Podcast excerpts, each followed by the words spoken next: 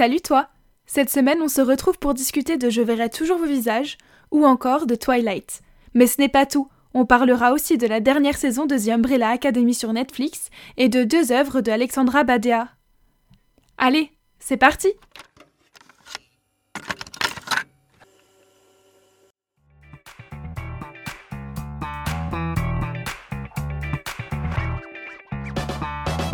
Miss Swift is aiming somewhere even higher, a mode of timelessness few pop stars even bother aspiring to. Excuse me, um, have you seen Ruth? Brown hair, smile that would shake the earth, hates peas. A white man broke in today. A white man? No! Once men have tasted caviar, it baffles me how they settle for catfish. Quand on vient consulter, c'est qu'on a quelque chose à dire et quelque chose qu'on ne veut pas dire. Because baby, I'm not good enough. Nom de Dieu, de putain de bordel de merde, de saloperie, de connard d'enculé de ta mère. Okay, let's do this thing.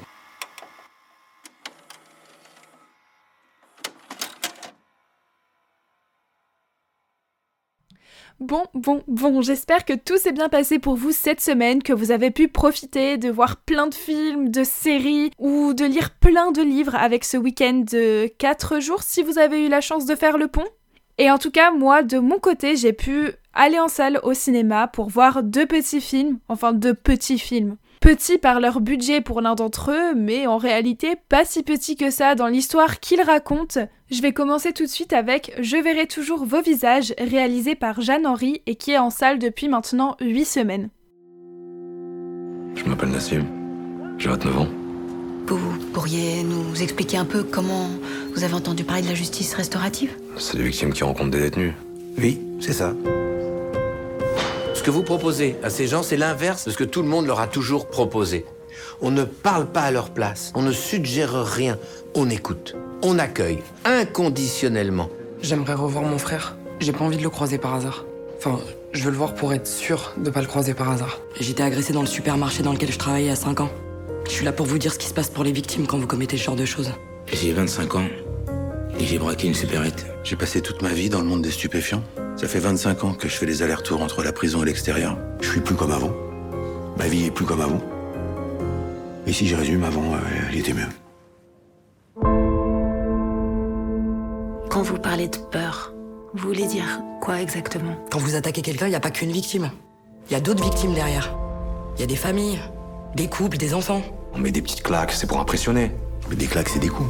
En vrai, j'ai l'impression que j'ai jamais rien décidé dans ma vie. Assume Nous sors pas tes excuses débiles, là Tu le prépares pas en fait Moi, tu me prépares Moi, ça fait des mois que je bosse comme une chienne, que j'ouvre tous les dossiers Si vous leur laissez un espace pour réfléchir, bah, ils vont réfléchir. Sinon, ils vont dire ce qu'ils ont toujours dit à tout le monde. Et ils vont taire ce qu'ils ont toujours tu. Je comprends pas cette violence. On est là pour favoriser leur réparation.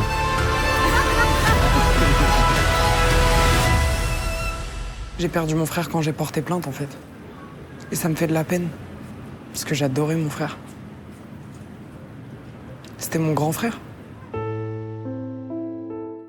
Alors, si je vous lis le résumé du synopsis Allociné, puisque je suis une personne absolument pas préparée et que je n'ai pas fait mes propres synopsis, le film parle de la justice restaurative. Depuis 2014 en France, la justice restaurative propose à des personnes victimes et auteurs d'infractions de dialoguer dans des dispositifs sécurisés, encadrés par des professionnels et des bénévoles comme Judith, Fanny ou Michel. Nassim, Issa et Thomas condamnés pour vol avec violence, Grégoire, Nawel et Sabine victimes de homejacking, de braquage et de vol à l'arraché, mais aussi Chloé, victime de viol incestueux, s'engagent tous dans des mesures de justice restaurative. Sur leur parcours, il y a de la colère et de l'espoir, des silences et des mots, des alliances et des déchirements, des prises de conscience et de la confiance retrouvée. Et au bout du chemin, parfois, la réparation. Alors ce film, c'est vraiment ma claque de la semaine, j'ai envie de dire. Euh, je m'attendais un petit peu à ce que ça me fasse cet effet, à ce que je sois un petit peu subjuguée par ces histoires, par ces films. Déjà parce que ça fait maintenant 8 semaines qu'il est à l'affiche, donc j'ai eu le temps de voir, d'écouter même des retours dans des podcasts, donc je suis pas totalement surprise. Je savais de quoi parlait le film, je ne savais évidemment pas toutes les histoires, je me suis pas fait spoiler à ce point, mais ça reste un vrai moment de... de... C'est à la fois un moment dramatique parce que on voit la bêtise humaine, on voit ce que peut faire l'humain quand euh, bah, il décide de, de, faire du mal aux autres.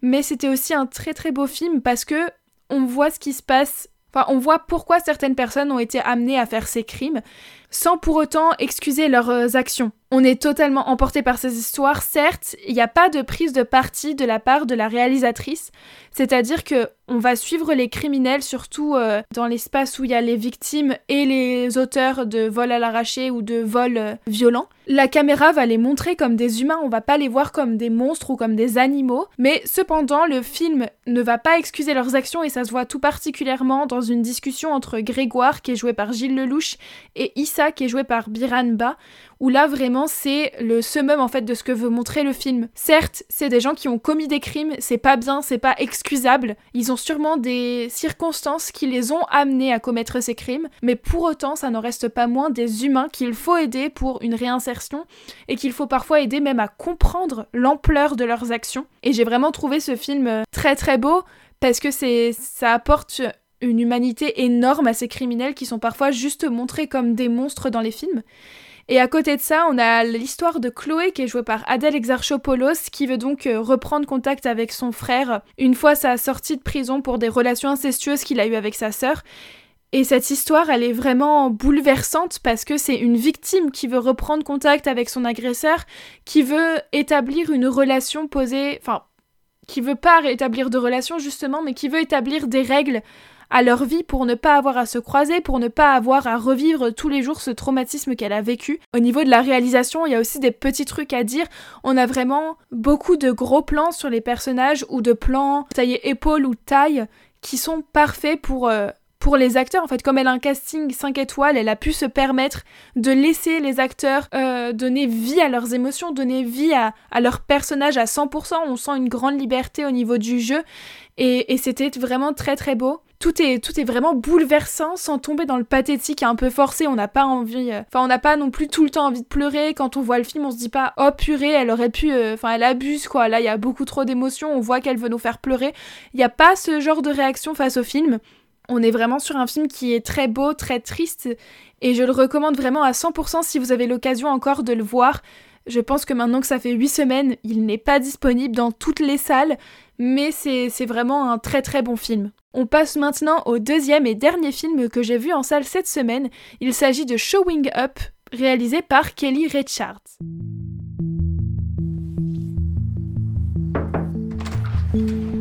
Hi.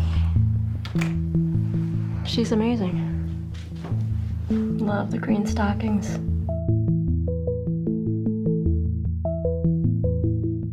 You're Lizzie, right? I can't figure out what class this is but I really want to join it. I don't know what I'm supposed to do without hot water. My show's open on Friday. I'll be free to deal with it after that. I have a show too, you know.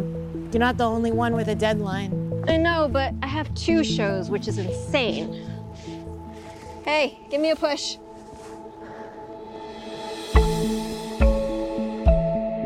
You should make more like this. I'm enjoying my retirement. I get up, I do a little of this, a little of that, and before you know it, it's time to watch TV again. That sounds terrible.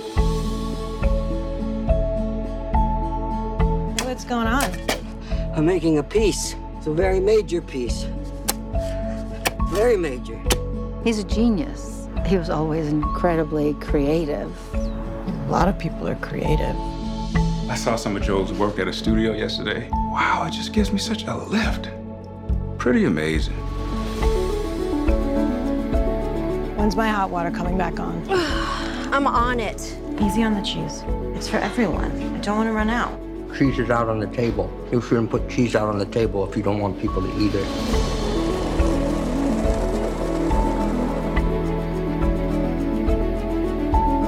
I'm sick of not having hot water, Joe. It's such a total drag and such a shitty thing to do to a person. I'm sick of it. Have a great night. You're not supposed to have any cheese. Encore une fois, je vais prendre le résumé, le synopsis disponible sur Allociné. À quelques semaines du vernissage de son exposition, le quotidien d'une artiste et son rapport aux autres. Le chaos de sa vie va devenir sa source d'inspiration. Alors le résumé résume vraiment très très bien le film. Si vous n'aimez pas les films contemplatifs ou les films un peu lents où il se passe pas grand chose, c'est vraiment mais vraiment pas fait pour vous. Euh, moi j'ai beaucoup aimé. Il se passe vraiment pas grand chose au final dans ce film, mais ça reste un, très beau film, un peu doudou, un peu tout doux en fait. Quand on le voit, il se passe euh, certes des choses euh, un peu, un peu qui pourraient nous inquiéter dans la vraie vie si ça nous arrivait, évidemment comme sa relation qu'elle a avec son frère par exemple, où c'est un personnage un petit peu inquiétant. En plus de ça, elle a une exposition à préparer qui, qui, qui la stresse parce que toutes ces, toutes ces statues ne sont pas forcément prêtes. Mais le problème le plus important du film, elle n'a plus d'eau chaude. Vous m'entendez, elle a plus d'eau chaude et c'est vraiment traité comme le problème le plus important du film. C'est un problème qui est hyper récurrent, qui ne se règle malheureusement pas puisqu'elle n'est pas propriétaire, donc elle doit voir avec sa propriétaire.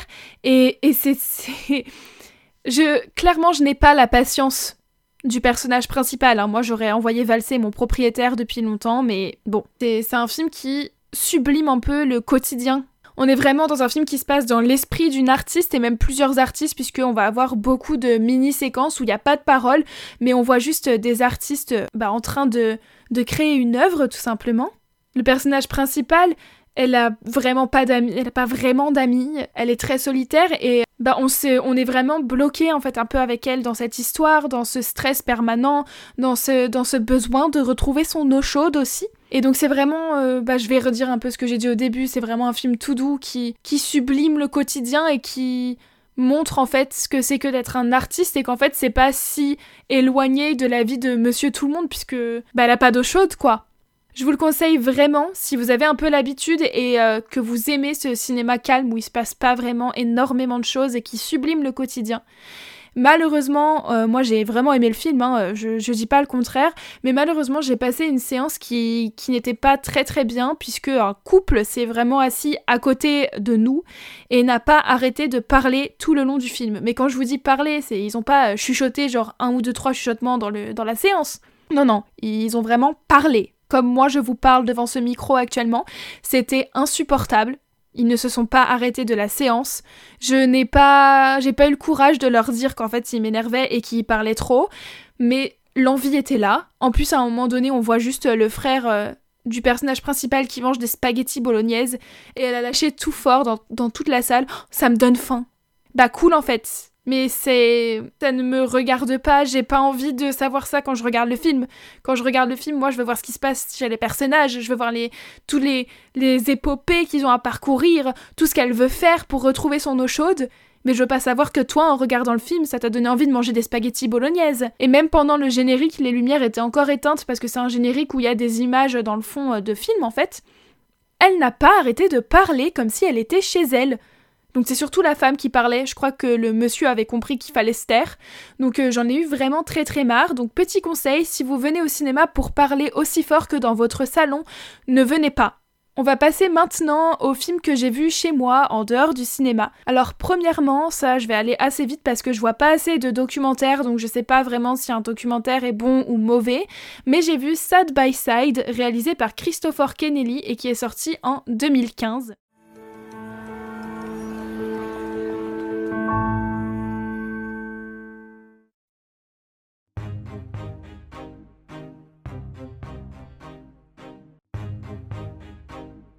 Are you done with film?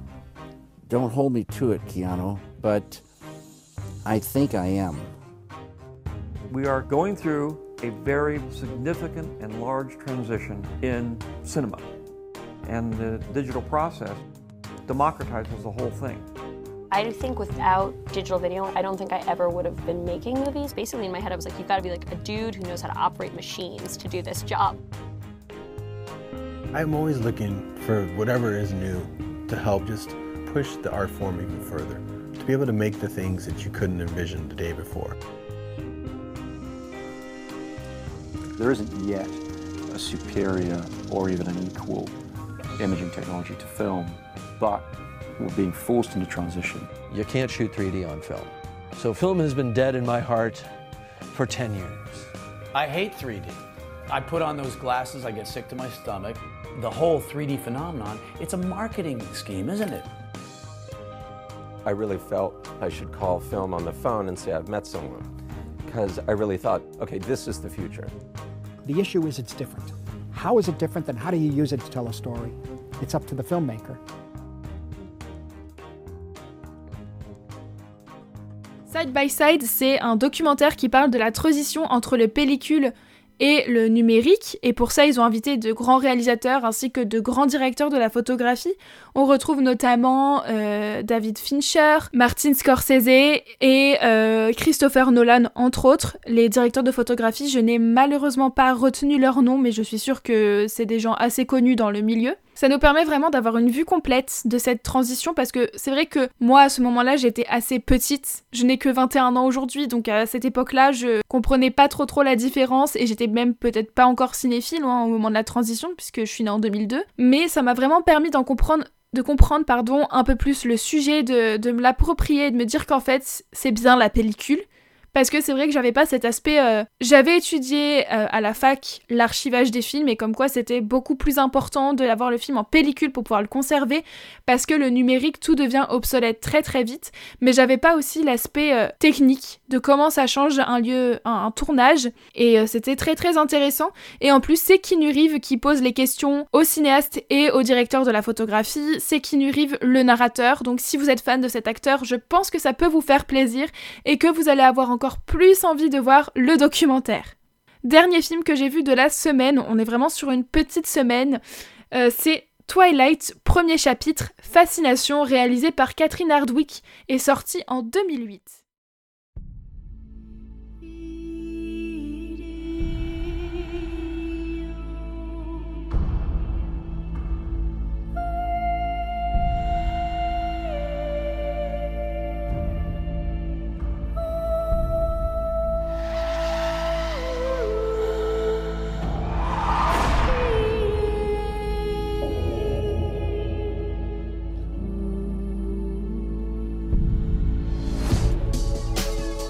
You're impossibly fast and strong.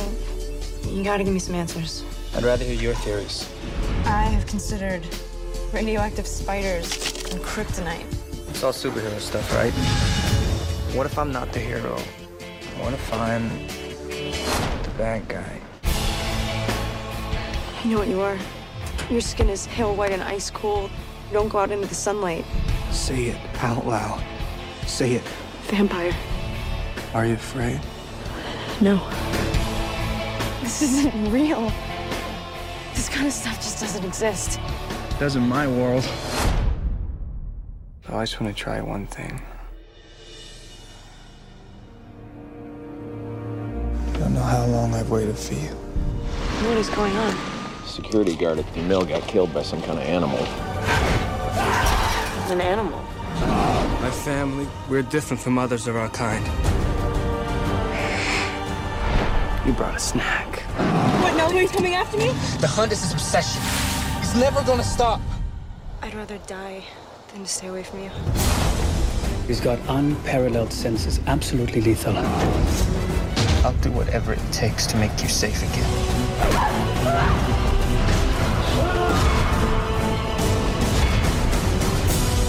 You're faster than the others. But not stronger. I'm strong enough to kill you. You are my life now.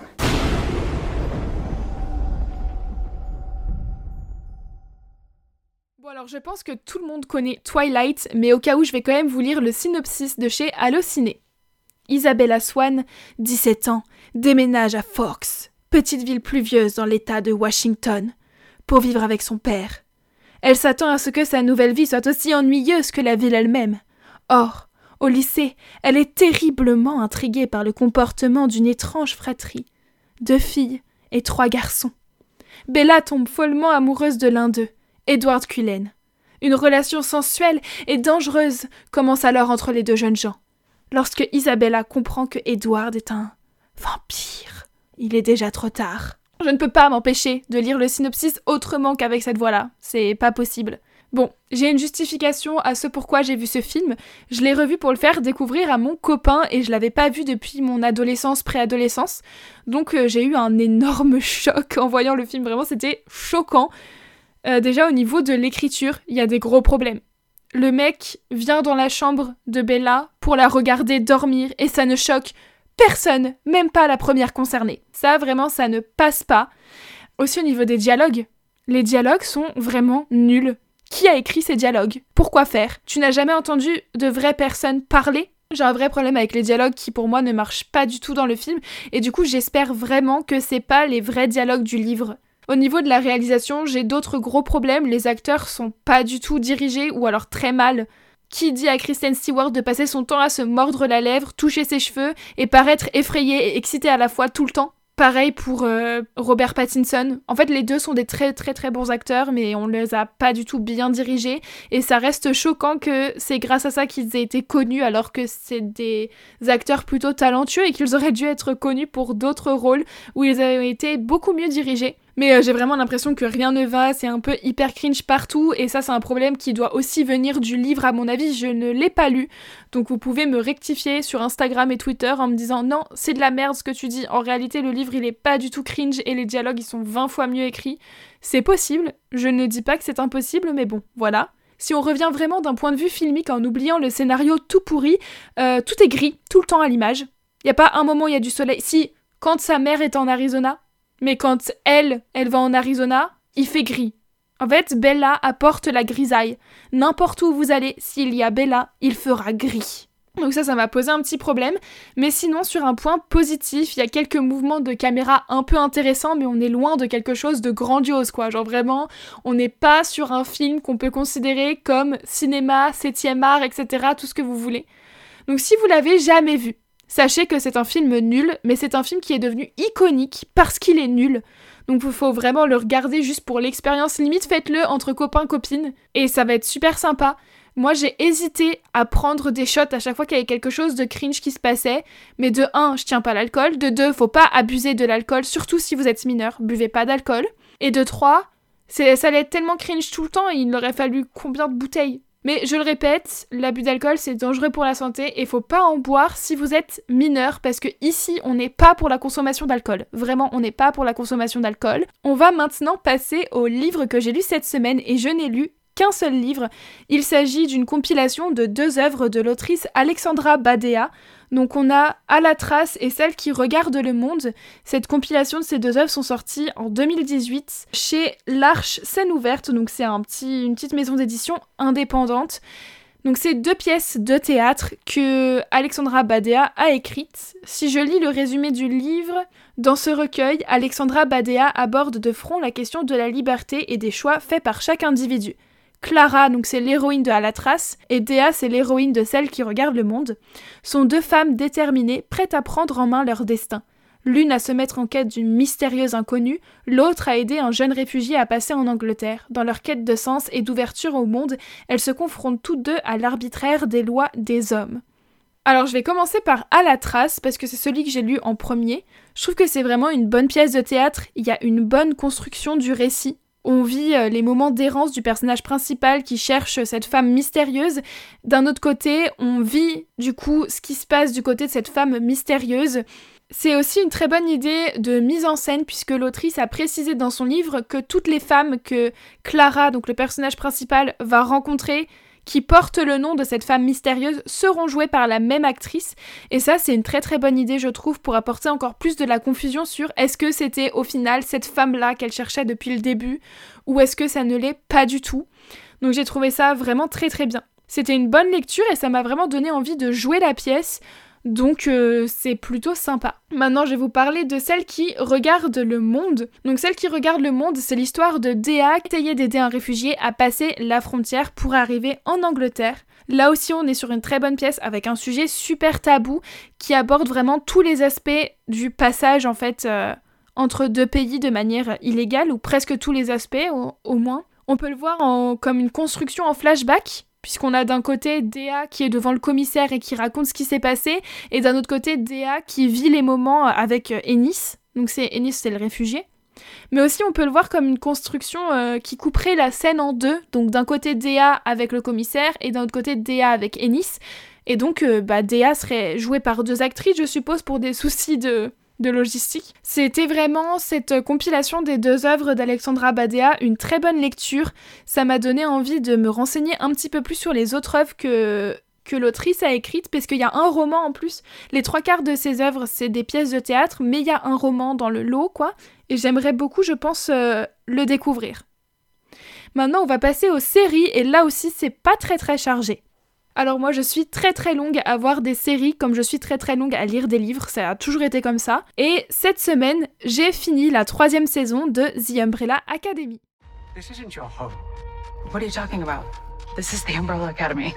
This is the Sparrow Academy. Shit. When we jumped here, we created a time paradox.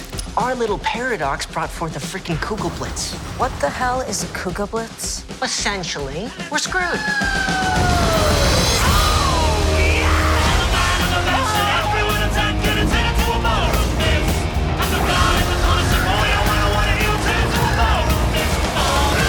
Everybody else could see Ben, right? Yeah, and he's a complete dickhead. They're all dickheads. Dickheads who can fight. Next person to say dickhead is getting a punch to the throat. Dickhead. Dickhead. Dickhead. We caused a paradox, and that paradox is swallowing things. How long do we have? Four, maybe five days before the rest of existence is blitzed. Not to mention, we've been replaced by a bunch of blobs and cubes and birds and shit. Your team's good, but I don't think you're better than me. I ended the world twice, and you, you're just meat and spandex. Dad didn't adopt us as babies, but those babies still existed here. So, if you ever see your other self, Kill them. Sleep with them. avoid them. What the hell is wrong with you? Oh, come on, as if you wouldn't climb Luther Mountain.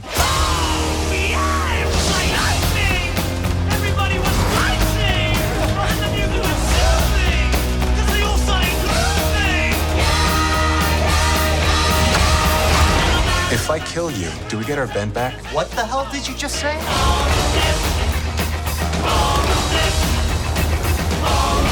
What are you, their mascot? More like their ringer. it's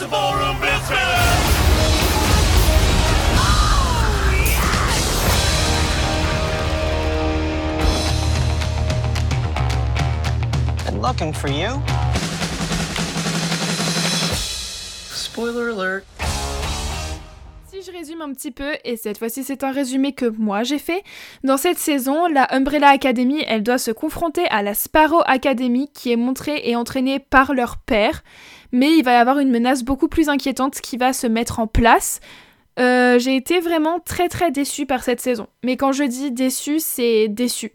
J'étais super hypée par la bande-annonce parce que je me disais que l'ajout de la Sparrow Academy, ça pouvait être clairement un truc qui pourrait totalement renouveler cette équipe de super-héros qui commençait à devenir très fade et répétitive avec les deux premières saisons qui étaient très répétitives. Quand j'ai découvert The Umbrella Academy, la première saison c'était vraiment super, j'ai vraiment adoré. Puis la deuxième saison c'est juste une répétition de la première et je me suis dit, oula, c'est pas bon signe pour la suite. Mais j'ai quand même voulu continuer à regarder parce que je m'étais attachée au personnage. La bande-annonce de la troisième saison sort, ça me hype de ouf. J'ai hyper envie de la voir. Et là, je la vois, c'est la grosse, grosse déception. Les personnages principaux répètent la même, les mêmes erreurs pardon, que bah, celles qu'ils ont fait dans les deux premières saisons. Donc, quel est l'intérêt des deux premières saisons? Mon personnage préféré, c'est Klaus. Et là, il a perdu toute sa folie qui faisait de lui mon personnage préféré. Genre, déjà dans les premiers épisodes, il est pratiquement jamais là. Il fait pas de blagues. Il est pas extravagant. Enfin, où est Klaus? Rendez-moi Klaus. Et il y a, pour pas spoiler, un personnage qui devient parfaitement irritant, alors que c'était un personnage qui était devenu presque super et presque un des plus intéressants dans la deuxième saison. Et là, j'étais vraiment en mode, euh, bah pourquoi pourquoi vous faites ça à ce personnage? J'ai un avis très négatif en réalité sur cette saison parce qu'il n'y a pas grand chose que j'ai aimé. En plus de ça, les effets spéciaux étaient vraiment dégueulasses. Genre les effets spéciaux sur le décor, etc., ça passait, mais les effets spéciaux des pouvoirs des personnages est horrible, surtout ceux de Victor. Faites un effort, vraiment les gars. Laissez le temps aux équipes d'effets spéciaux de faire leur travail. C'est un travail qui demande du temps, les coupez pas, genre vraiment laissez-leur le temps nécessaire, faites pas une Marvel, vraiment. Donc pour résumer, j'ai un avis vraiment très très négatif sur cette euh, troisième saison. Je regarderai tout de même la quatrième parce que je me suis attachée au personnage et en plus c'est la dernière saison, donc euh, ce sera la dernière fois qu'ils vont potentiellement me faire souffrir, même si j'espère que ça va être une réussite cette dernière saison. Et voilà, c'est tout ce que j'ai à dire sur The Umbrella Academy. Maintenant, je vais parler de La Reine Charlotte, un chapitre Bridgerton qui est vraiment sorti récemment, c'est la première saison. There is reason they wanted me. Why me? Charlotte, but there are worse fates than marrying the King of England. It is time we were united as a society. You will make lots of babies. As many babies as possible for my son.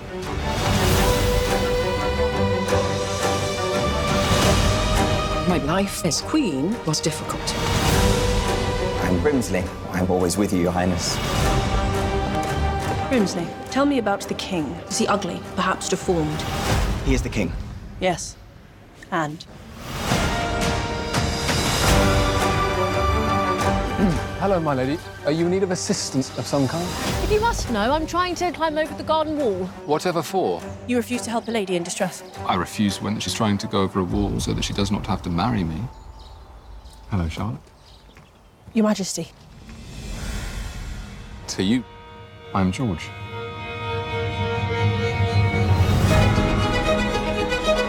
I realize you have no reason to like me. But if you will give me one evening of your time, it might make you hate me a little bit less. That's a reasonable idea. The pieces fall into place. Your Majesty, I'm Lady Agatha Danbury. I'm to be on your court. And we shall be great friends. Be careful. You are the first of your kind. You must secure your position. Where is the king? The king cannot see you now. Charlotte, I require privacy. She is his wife. She should know. There is nothing to know. I need to know what is going on at Buckingham House. Your marriage cannot go wrong. What's happening? I do not want to fight. I want to fight with you. Fight with me. Fight for me. Your Majesty, your focus should be your country. You are our queen.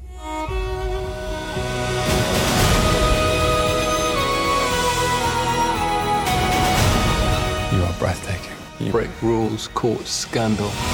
You're the most royal person I've ever known. It is you and me. Together. Love can bloom from the thorniest of gardens. Your flower metaphors make me nauseated with their sweetness, but I applaud your point. Alors je vais pas vous mentir, je n'ai vu que le premier épisode. Donc je vais parler que du premier épisode puisque je ne vais pas du tout parler euh, de ce que je n'ai pas vu. Mais j'avais quand même envie d'en parler juste pour ce pilote quoi, qui m'a un peu euh, inspiré, on va dire. Donc je vais lire le résumé halluciné parce que j'ai vraiment pas vu la série. Promise au roi d'Angleterre contre son gré, Charlotte arrive à Londres et découvre que la famille royale n'est pas ce qu'elle imaginait. Le temps aidant, la jeune fille trouve ses marques au sein du palais, entre l'étiquette et son imprévisible mari. Malgré les difficultés, Charlotte est en passe de devenir l'une des monarques la plus incontournable d'Europe. Alors, sur ce pilote, on retrouve des éléments qui ont fait de la série Bridgerton la série Bridgerton, donc une série presque iconique. Moi j'aime vraiment beaucoup cette série. Euh, D'habitude j'aime pas tout ce qui est hyper romantique, hyper cliché, et là avec cette série ça marche. Donc j'ai voulu laisser une chance à Queen Charlotte aussi parce que je me dis que ça se trouve je vais adorer autant que Bridgerton. Donc cette série, elle euh, retrouve des éléments de Bridgerton, mais en même temps, elle marque son propre style. On n'est pas tout le temps que sur du cliché romantique. En tout cas, dans le pilote, il y a vraiment d'autres aspects aussi sur euh, le racisme, la liberté de la femme. Et c'était vraiment pas mal. Franchement, moi j'ai trouvé ça très très intéressant. La série de Queen Charlotte, elle semble vraiment trouver sa, propre marque, sa, propre originalité en se détachant de Bridgerton, mais en gardant ses codes. Et le premier épisode est pour moi très très bien, il lance pas mal d'intrigues. Euh, le personnage du roi George devient hyper intéressant vers la fin de l'épisode, parce que vraiment c'est un personnage énigmatique énigmatique qu'on a du mal à comprendre, qui est un petit peu dur à cerner et j'ai vraiment beaucoup aimé ce pilote. C'est malheureusement tout ce que je peux en dire parce que je n'ai pas eu le temps de regarder les autres épisodes, mais je pense qu'il y a moyen que je finisse la saison pour la semaine prochaine. Je pense, je ne garantis rien parce que je me connais, je suis longue à regarder des séries, mais ça m'a intriguée. J'ai envie de voir la suite. Et voilà, c'est malheureusement tout pour les recommandations culturelles cette semaine. Je pense que chaque semaine, je vais me dire que j'ai pas vu assez de films, que j'ai pas vu assez de séries, que j'ai pas lu assez de livres. Il faut que je me dise aussi que j'ai déjà la chance d'avoir accès à ces films, la chance de pouvoir aller au cinéma, la chance de pouvoir regarder des séries sur Netflix, de pouvoir lire des livres, donc il faudrait que j'arrête de me dire qu'il faut que j'en consomme encore plus. En tout cas, j'espère que cet épisode vous a plu. Si vous aussi vous avez vu Showing Up, je verrai toujours vos visages, Side by Side, ou encore le premier chapitre de Twilight, ou encore la dernière saison de Umbrella Academy, ou vous avez lu l'œuvre d'Alexandra Badea. Bref, si vous avez un avis sur tous ces objets culturels que je vous ai présentés aujourd'hui, n'hésitez pas à contacter le podcast sur Instagram et Twitter. Ça vaut quoi Cinématon Et vous pouvez aussi retrouver les liens dans la description de ce podcast. En tout cas, moi, je vous souhaite une super bonne semaine. J'espère pour vous que vous pourrez voir autant de films et de séries que vous voulez, mais aussi lire autant que vous voulez, écouter de la musique et vous lâcher sur votre album préféré, écouter vos meilleurs podcasts, aller à l'expo qui vous fait tant envie.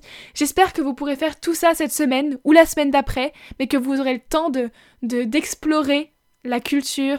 Moi, d'ici là, je vous souhaite de prendre soin de vous, d'aller bien, et je vous dis à la semaine prochaine. Zoubi You look like you need a drink. Shut up. Shut up. I didn't say anything. On n'est pas trop bien là, en famille, comme les quatre couilles de la main. You appear displeased. Do I? We find ourselves seated beside each other, Miss Bridgerton. I'd like to think you're happy about that. Perhaps, Your Grace. It would be better if you refrained from thinking about me. J'ai dit, la femme a toujours été le plus fidèle compagnon de l'homme. Non Ça c'est le chien I love you. Love you. Hi. It's nice to meet you. You too.